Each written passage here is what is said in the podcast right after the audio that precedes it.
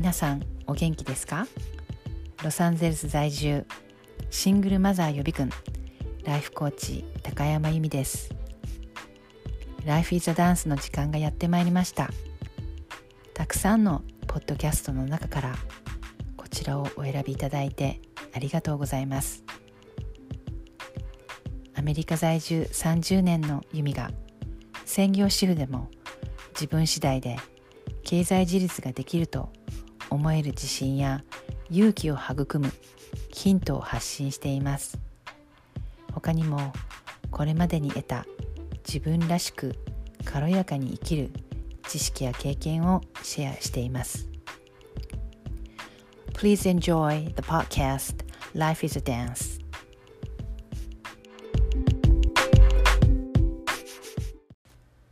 皆さんお元気ですか今日のトピックは60点の私で OK を出すです。あの私最近なんですけど朝起きたらね何かこうアイディアがねこうパッてこうなんだろうここ心に出てくるっていうかこう感じることがあってで今日感じたことがですねああ私って自分を認めてなかったんだって思ったんです。それ何かっていうと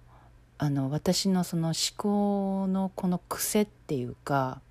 いつも思うことの中に大したことないとかまだまだ全然ダメとかもっと頑張るべきとか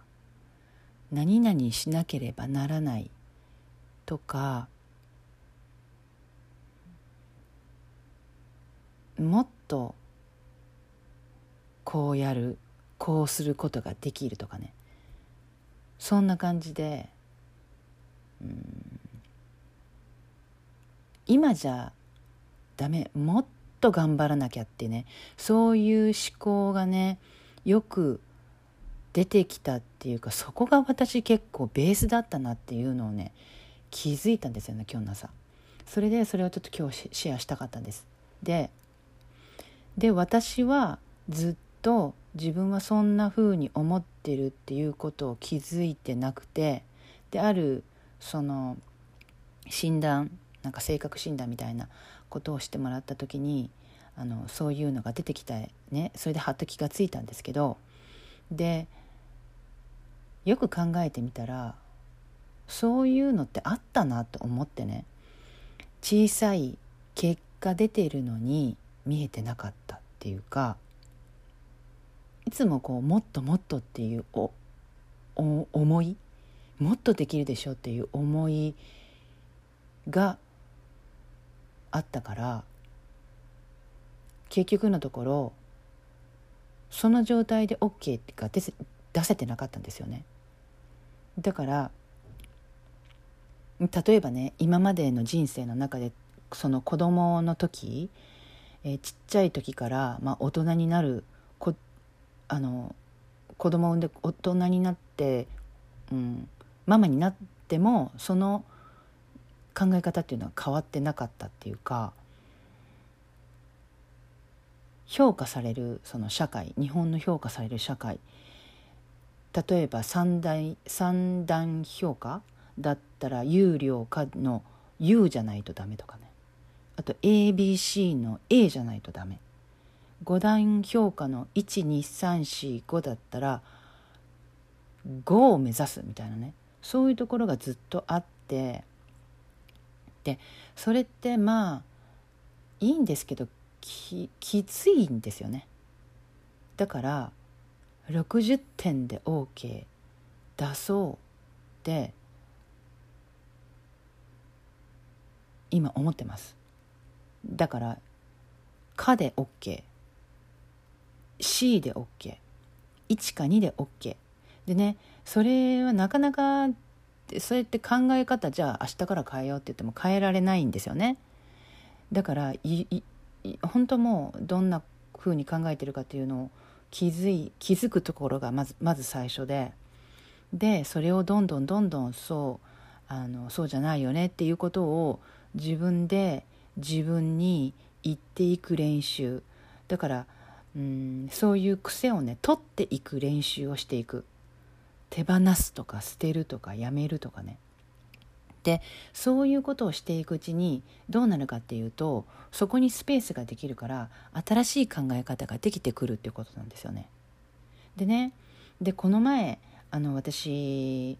私のコーチから学んだことで本当になんかわあ衝撃的って思った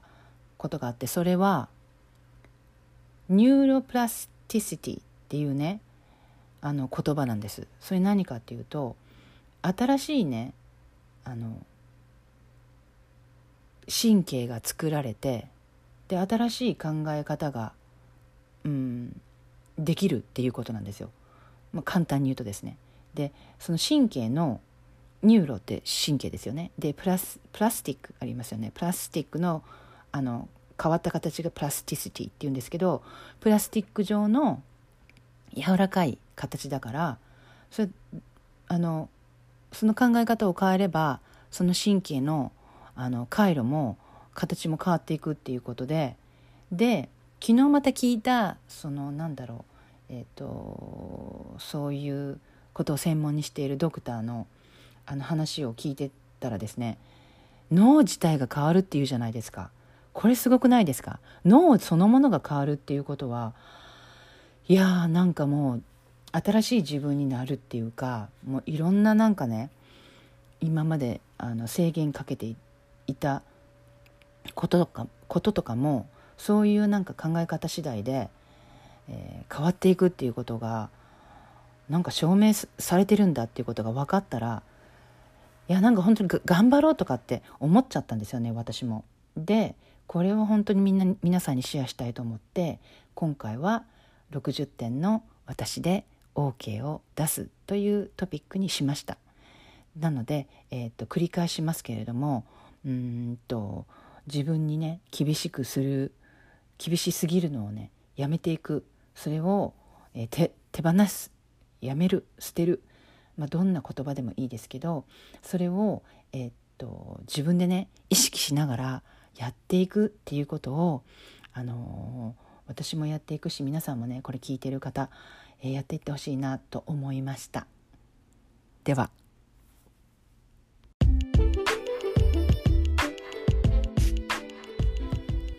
こちらのエピソードを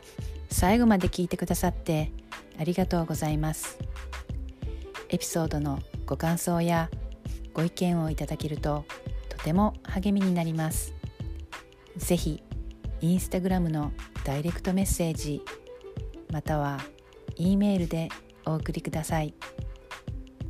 アドレスは概要欄をご覧ください。それではまた次のエピソードで是非お会いしましょう。